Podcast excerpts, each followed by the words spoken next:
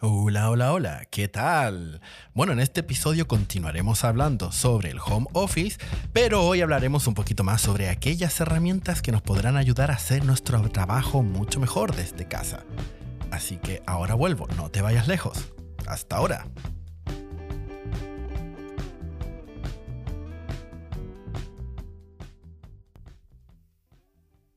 Bueno, ya estoy de vuelta, tampoco me he ido muy lejos, y es que en realidad han sido unos segundos, pero bueno, me servía para beber un poco de café y para esperar a que los vecinos de arriba dejen de mover los muebles, porque no sé qué obsesión tienen con ponerse ahora a mover muebles. O sea, es lo que se ponen a hacer, mover muebles.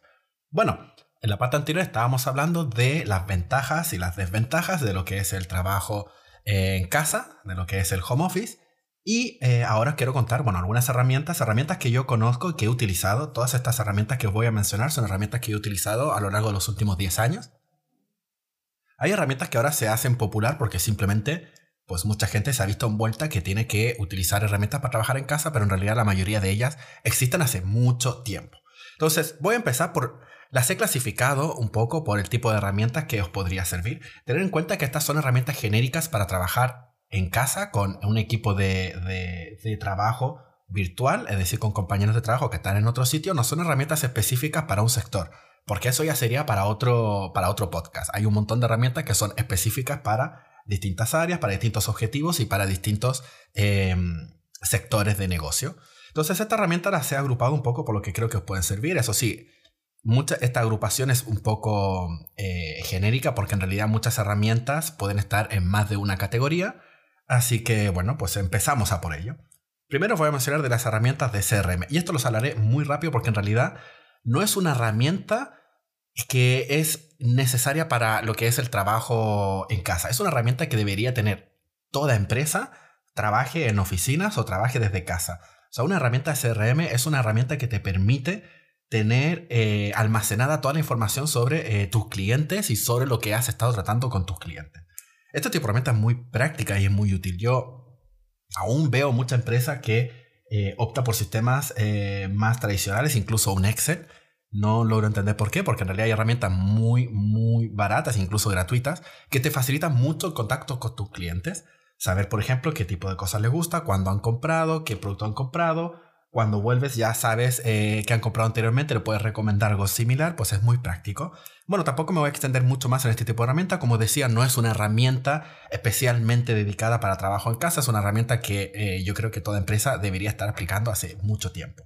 Pero bueno, algunas de estas, de estas herramientas también sirven para lo que sería trabajo en equipo.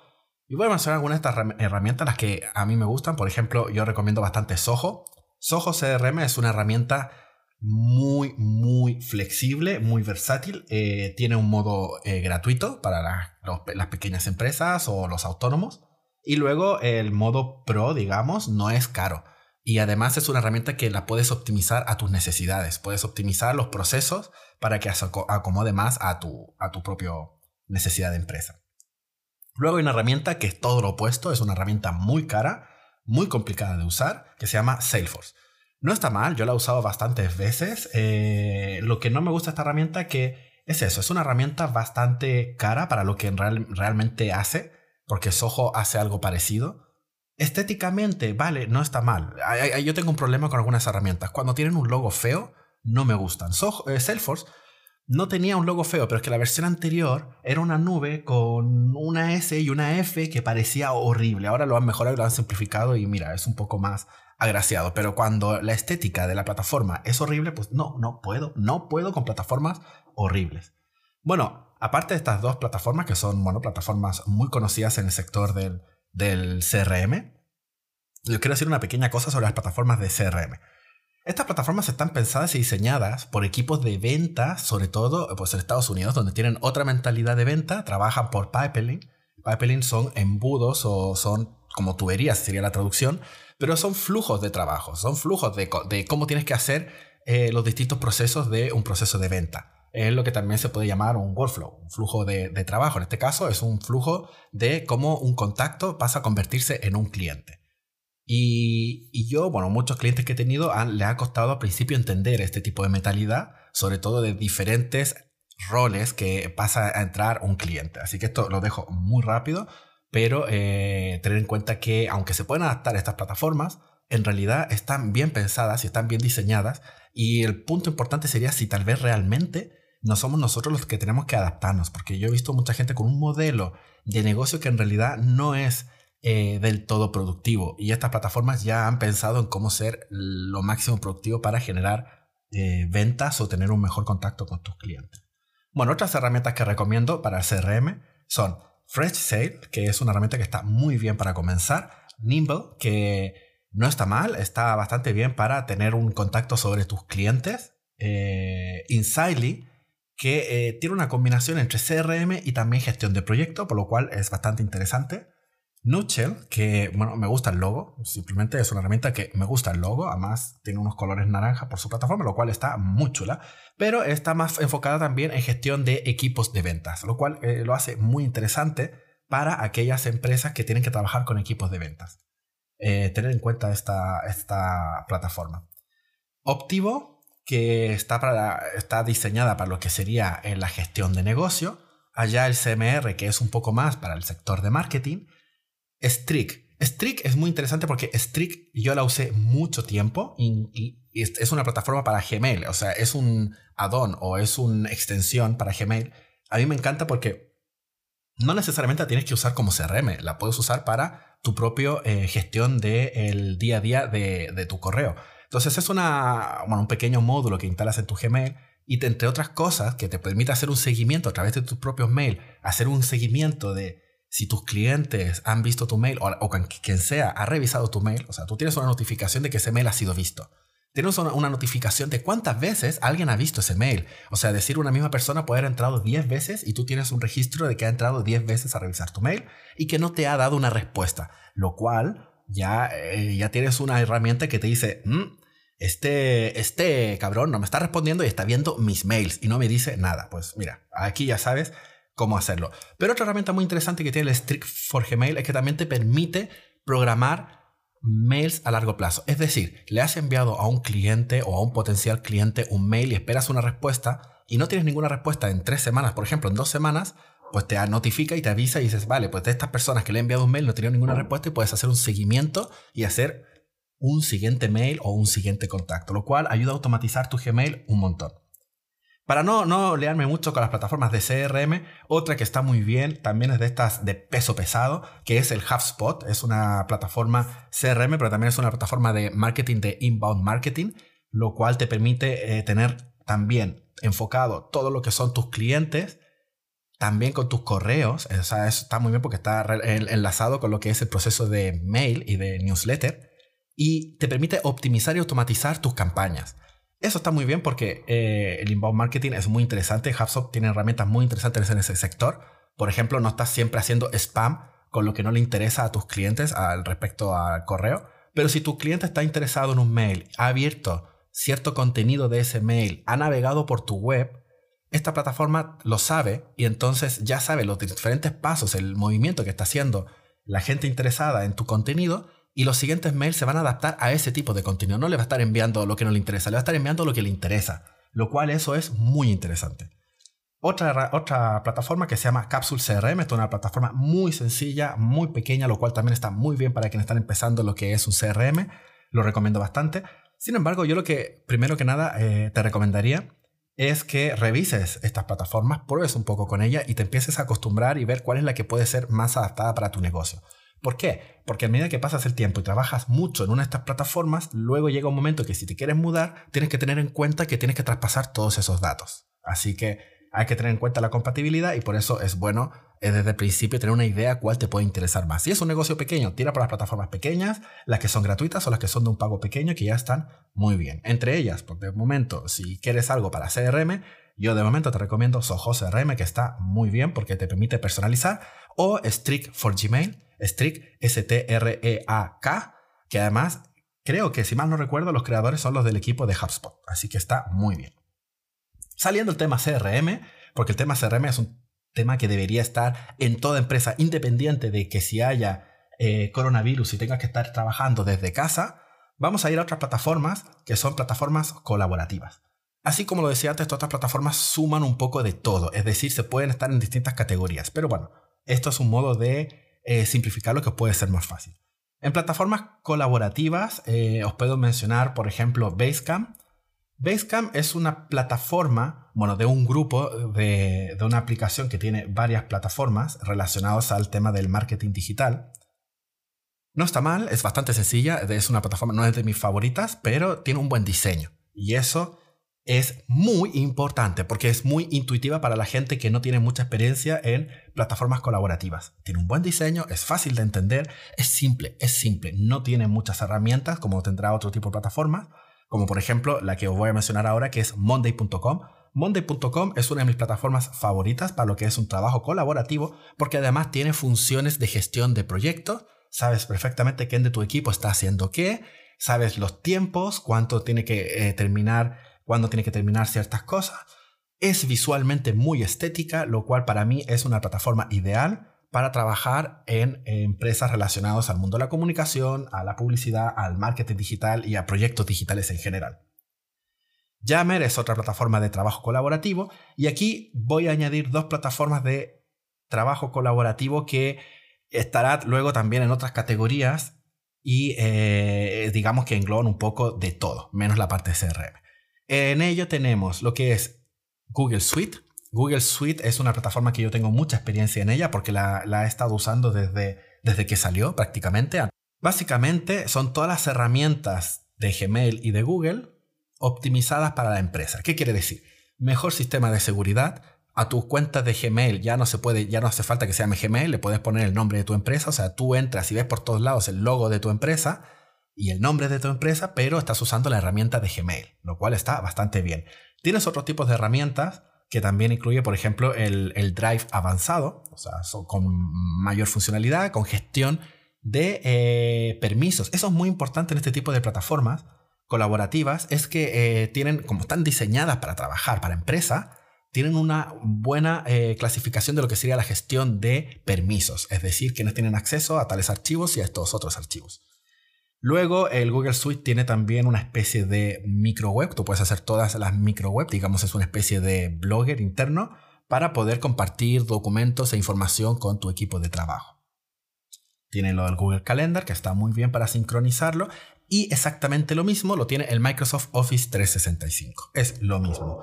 ¿Cuál es la ventaja? Que, bueno, Microsoft Office 365, pues en este caso, el equipo de Microsoft ha tratado de eh, promocionar más su plataforma, ya que se estaba quedando un poco atrás en todo este sector de las tecnologías y tiene de momento está ofreciendo unos servicios bastante baratos. Y está bastante bien. Funcionan muy parecidos los dos. El Office 365, al igual que el Google Suite, que también tiene Google Doc, el Office 365 tiene... Eh, bueno, ahora ves, ahí es cuando decía que tenemos a los vecinos moviendo muebles. Y ya miras tú qué hacen moviendo muebles a esta hora. Pero lo que decía, la ventaja que tiene el Office 365 es que tiene el Win, el, perdón, que tiene el Excel, y que ya entre tantas, tantas plataformas, pues hasta yo me voy liando, pero tiene el Excel, tiene el, el Word, que a esto le han copiado al Google Suite, porque hasta ahora Google ya sabes, los que han usado eh, Google alguna vez, sabes que tienes el, el Google Doc, que es completamente la nube y se guarda todo el tiempo y es multicolaborativo, es decir, mucha gente puede estar trabajando en ese documento al mismo tiempo y puedes trabajar en equipo y ver quién ha hecho cambio. Pues los de Microsoft dijeron por nosotros también e hicieron lo mismo, así que hicieron su versión de Excel y su versión del, del Word eh, que sea online y que lo puedas multitrabajar. Yo uso los dos, estoy usando los dos por trabajo utilizo el Office 365 y en la universidad desde donde doy clase también.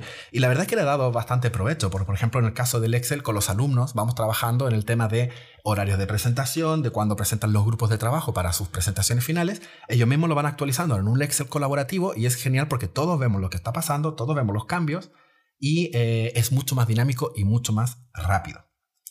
Bueno, Voy a continuar porque hay cosas que pertenecen a todo esto. O sea, el Office 365 tiene una herramienta de comunicación tipo chat de empresa que es el Teams, ya lo mencionaré más abajo. El Google Suite también tiene el Hangout, que creo que recientemente le han cambiado de nombre. Plataformas de gestión de tarea. En plataformas de gestión de tarea, aquí solamente voy a mencionar tres, pero es que yo las he usado casi todas. Me encanta. Es una cosa que yo creo que llevo más de 15 años investigando todas las plataformas de gestión de tareas que hay. Las he probado todas y me quedo por las más sencillas y las más fáciles de hacer. Primero os recomiendo Podio. Podio es una plataforma de gestión de tareas, alias gestión de proyecto, que está muy bien porque viene con un montón de plantillas prediseñadas para diferentes roles o departamentos o funciones o tipos de trabajo que tú requieras hacer en tu empresa.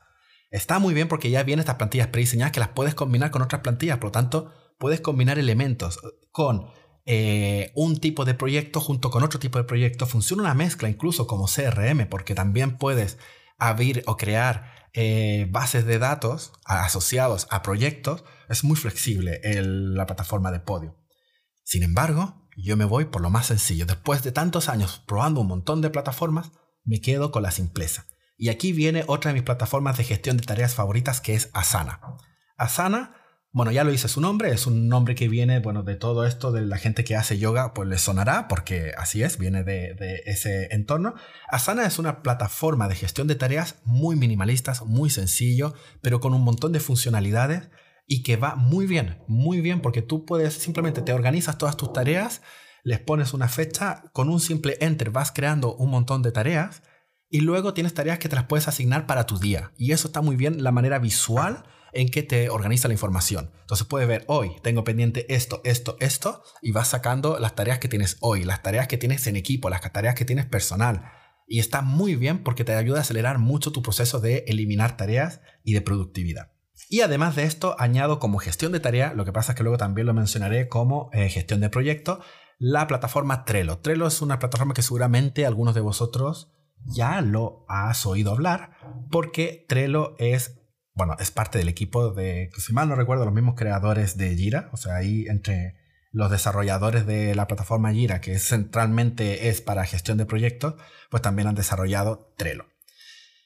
Trello lo hablaré más adelante, se lo menciono que está muy bien para gestionar tus tareas, es muy sencilla, es muy dinámica, tiene la versión móvil que es muy fácil también y muy intuitiva. Y paso a la siguiente eh, categoría que serían las plataformas de comunicación. En plataformas de comunicación quiero decir básicamente hablar chat con tus compañeros de trabajo. También hay muchas, las he probado muchas y me voy a quedar con algunas que son las que he usado los últimos tres años más o menos. Algunas las conozco desde hace más tiempo, pero digamos los últimos tres años he estado básicamente en las siguientes. Primero, Slack. Slack está muy bien, es una plataforma que ha ido creciendo mucho. Es una plataforma que se ha ido haciendo muy popular, sobre todo en, el entorno de, de las startups y de los negocios, porque es una plataforma que te permite comunicarte con tu propio equipo pero al mismo tiempo te permite comunicar con equipos externos o con el cliente directamente. Tú, es muy fácil hacer invitación a gente externa. Incluso simplemente te puede servir para eh, comunicarte con posibles clientes. Lo puedes integrar en tu web y hacer como una especie de eh, chat de preguntas y respuestas. Voy a beber un poco de agua porque, claro, voy hablando a tope. Voy hablando a tope. Porque además me gusta Slack. Slack es una plataforma de todas las plataformas de comunicación para empresas. Slack es la que tiene mayor integración con otras plataformas. Es decir, tiene APIs para todo. Puedes integrar casi todas las plataformas que existan. Puedes tener, eh, integrar Slack con el Office 365. Puedes integrar Slack con tu eh, Google Suite o con tu Gmail. Puedes integrar Slack con Trello, lo cual está muy bien. Puedes integrar Slack con Jira. Ya os explicaré qué es Jira. Básicamente puedes integrar Slack con un montón de plataformas externas y eso se va eh, comunicando y automatizando el proceso. Esto es muy importante. Esto es un tema que hablaré en otro podcast sobre cómo automatizar, tus procesos. Luego tenemos una plataforma muy conocida también, en el, sobre todo en el sector de los gamers, que es Discord. Discord es una plataforma que está creciendo mucho para comunicación, porque también es de estas plataformas que permite que pueda entrar a tu equipo de comunicación gente que no sea de tu equipo, es decir, que no tenga necesariamente eh, un entorno laboral. Entonces está muy bien para crear comunidades abiertas donde tú puedes hablar y discutir con una comunidad eh, donde eh, es mucho más fácil ingresar y, y tener contactos, por ejemplo, con la gente. Se está utilizando mucho también, por ejemplo, para los creadores de contenido. Utilizan bastante más Discord que estas otras plataformas. ¿Por qué? Porque te permite poder tener contacto con tu audiencia, con tu público le das el, canal del, Discord y todo el mundo puede hablar ahí. Es decir, se puede tener un Discord para hablar sobre ideas de negocio, que se pongan en contacto entre ellos, pues te da muchas opciones. Luego la siguiente plataforma es Teams. Teams la llevo usando el último año, básicamente. Eh, en mi trabajo pues han puesto Teams. No es de las que más me gusta, pero tampoco está mal. Ten en cuenta que Teams eh, viene parte del pack del Office 365.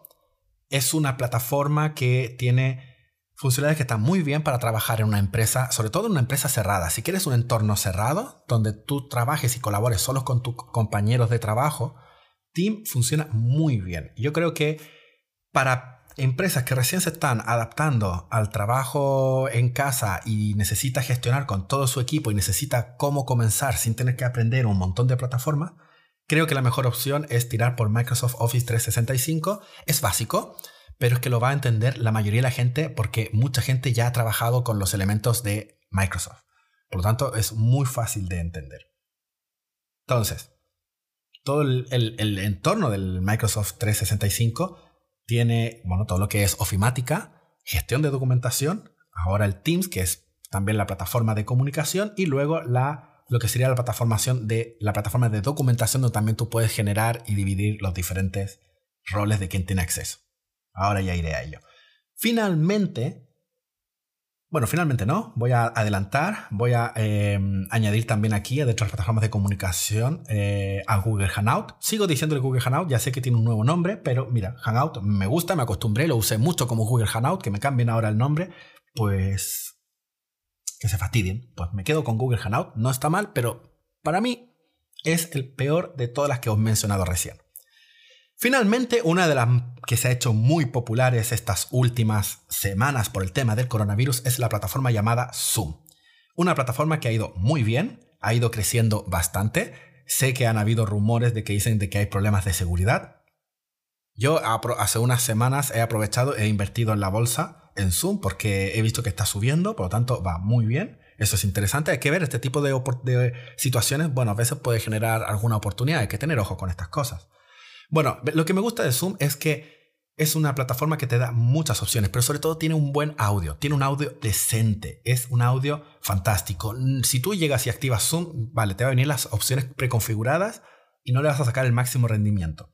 Haré un tutorial especialmente sobre Zoom otro día y os explicaré cómo sacar el máximo rendimiento a Zoom. Yo he dado clases, bueno, doy clases de muchas cosas, doy clases en la, universidad, eh, estoy dando clases de creatividad e innovación para lo que serían los, grados de administración de empresa y de digital business. Pero también, particularmente, yo doy clases de guitarra, una cosa que llevo haciendo desde los 14 años, me hace mucha ilusión, me gusta. Y para ello estoy utilizando Zoom porque conectado a mi interfaz de audio y a mi micrófono, puedo conectar directamente la guitarra y entra con un muy buen sonido. Y mis alumnos pueden ver con muy buena calidad todo lo que eh, eh, les estoy mostrando y escuchar algo muy bien porque te permite múltiples configuraciones. Pero es que además, otra de las ventajas de Zoom es que puedes tener a mucha gente, a más de 100 personas en una conferencia, incluso más si pagas un servidor especial o eh, amplías servicios. Zoom en ese aspecto lo está petando bastante. Para trabajar en equipo está muy bien. Luego, plataformas para gestión de proyectos. Ese es un tema interesante. Gestión de proyectos es una cosa que no necesariamente tiene que estar relacionado en, el home office, sin embargo yo creo que sí. Yo creo que todo es gestión de proyectos. Tenemos que aprender a gestionar nuestro tiempo, a gestionar nuestras tareas. Por eso aquí incluyo algunas plataformas que seguramente ya os mencioné antes, pero estas son las que mm, se centran más en proyectos a largo plazo. Comienzo por Jira. Jira es una plataforma especialmente desarrollada para los equipos de desarrollo de software. Para otros entornos, creo que eh, no funciona muy bien en otros tipos de entornos, sí que se puede adaptar en realidad, pero tienes que aprender o buscar, usar un poco tu ingenio para poder adaptar la plataforma Jira en un sector que no sea desarrollo de software. Para mí, usar Jira en otro entorno que no es desarrollo de software es un error porque hay otras plataformas que funcionan mucho mejor. Bueno, Jira es una plataforma que está inspirada en el concepto Agile. Agile es un concepto de método de trabajo que se desarrolló en los años 80 en Estados Unidos para lo que son todos los equipos de desarrollo de software y está basado en poder cerrar proyectos rápidamente en un concepto que se llama sprint, quiere decir que eh, vas cerrando diferentes etapas, con lo que en esas etapas, los sprint, son etapas donde tú negocias y vas mostrando los avances con tus clientes, y lo cual es muy práctico para ese tipo de, sector. Creo que haré un podcast especial sobre cómo gestionar proyectos y aquí hablaré un poco más en profundidad sobre este tipo de plataformas. Seguiremos con una plataforma que se llama Trello. Trello es una plataforma de eh, no pertenece a lo que es el ecosistema principal de Jira, pero eh, si mal no recuerdo, el equipo de desarrollo de Jira en paralelamente trabaja con eh, Trello. Trello es completamente diferente, aunque también está relacionado al mismo concepto y las mismas metodologías de trabajo de Agile, pero en una metodología más popular, más gráfica y visual llamada Kanban. Kanban es un método de trabajo que básicamente es, es totalmente visual, es popular porque se trabajaba con post-it, es decir, tú separas columnas de cosas que tienes que hacer. Por ejemplo, pones una columna, todos los pendientes y todo lo que tienes que realizar en algún momento. Siguiente columna, todo lo que está en progress. Última columna, lo que está done. Hay una serie que se llama em, Silicon Valley. Es una serie muy interesante para todos los que quieren aprender. Está muy bien. Y aproximadamente en el capítulo 2 de la primera temporada hay una parte de esa serie donde están trabajando con Canvas y muestran muy bien y explican muy bien lo que es la metodología de Canvas. Además, mm, explican por qué es tan popular esa metodología en lo que es desarrollo de software también. Porque es una metodología muy competitiva, es decir, todo el equipo ve las tareas que hay por hacer y quienes están cumpliendo esas tareas. Y te ayuda a motivar porque motiva a tu equipo ya que te estás viendo diciendo, vale, está todo pendiente y se genera una especie de carrera. ¿Quién logra resolver más temas. Pero ya no solo por un tema de competitividad, sino también por un tema de que te permite visualizar lo que está pendiente y te permite visualizar lo que queda para terminar. No hay nada más satisfactorio que saber cuánto te queda para terminar algo. Así que bueno, Trello está muy bien porque está basado en ese tipo de metodología. Aquí tenemos también otra plataforma de gestión de proyectos que se llama Smartsheet. Esta es una plataforma bastante popular eh, en el sector de gestión de proyectos, tiene muchos años. Es una plataforma basada básicamente en una carta de gran optimizada. Para los que no saben lo que es una carta de GRAM, una carta de GRAM es que tú tienes una serie de proyectos que están conectados entre ellos y por otro lado tienes una línea de tiempo, es decir, fechas, días, cómo, cuándo se va alargando un proyecto, cuándo se alarga otro proyecto, para que tú puedas hacer un proyecto entre medio, tienes que esperar a que otros proyectos se acaben o se terminen o se validen. Entonces, el Smartsheet pues, es una carta de GRAM, básicamente. Luego vuelvo a repetir monday.com porque también es, una plataforma desarrollada para generar proyectos, para desarrollar proyectos, sobre todo en el sector de la comunicación y del marketing. Plataformas de gestión de documentos. Y aquí cada vez iré más rápido porque mucho de esto ya lo he mencionado antes. Tenemos Google Drive, Dropbox, OneDrive. OneDrive es prácticamente es la plataforma de gestión de documentos de Microsoft Office 365. Y aquí voy a hacer una mención a la manera de trabajar de algunas de ellas. Es muy interesante porque estas plataformas las puedes cerrar, puedes dividir, puedes dar autorización, puedes dar permiso a equipos de trabajo, permisos temporales, permisos permanentes y está muy bien para gestionar. Y son plataformas que en principio eh, se jactan de ser seguras y eso es muy importante cuando estamos trabajando en casa. Aquí quiero añadir dentro de la plataforma de gestión de documentos unas plataformas que no es para subir archivos, sino para gestionar documentos, básicamente textos. A esto me refiero, por ejemplo, a Notion. Notion es una plataforma mm, bastante nueva, pero que ha sido muy popular, sobre todo para los creadores de contenidos, porque es una plataforma que te permite organizar tus documentos por categorías, algo que no hace muy bien las demás eh, plataformas como el, Google Drive, que también tú tienes tu Google Doc, pero no, no es fácil de encontrar la documentación que vas haciendo con el tiempo. Lo mismo pasa con el Microsoft Office 365 tampoco es fácil encontrar todos tus documentos. En cambio, el Notion los organiza muy bien por categoría. Y aquí voy a añadir dos plataformas que no son para gestionar documentos, son para enviar documentos pesados. Alguna puede ser que os suene, la de WeTransfer os sonará a mucha gente. Es una plataforma que gratuitamente puedes enviar, si mal no recuerdo, hasta 2 eh, gigas de, de archivo y luego pagando pues un poco más. Y luego otra plataforma que es Hightail. Dos plataformas que funcionan muy bien. Al cabo de una semana estas plataformas borran el archivo, por lo tanto es para enviar un archivo rápido y pesado. Finalmente, voy a, comentar más que una plataforma, es una herramienta. Son herramientas de contraseña que te permiten guardar las contraseñas online. Por ejemplo, hay una herramienta que se llama LastPass. LastPass es una herramienta que yo la vengo usando hace dos años, la verdad. Antes usaba otra, que es el One Password, que es una herramienta que está bien, pero se ha quedado un poco obsoleta. Era, muy, era más antigua, eh, era muy segura esa herramienta, pero de diseño no han cambiado. Y ya os digo, si una herramienta no tiene buen diseño, no apetece trabajar con ella. Bueno, LastPass es una herramienta que te permite gestionar todos los accesos a todas las web, contraseñas y todo ese tipo de información. También generas contraseñas seguras.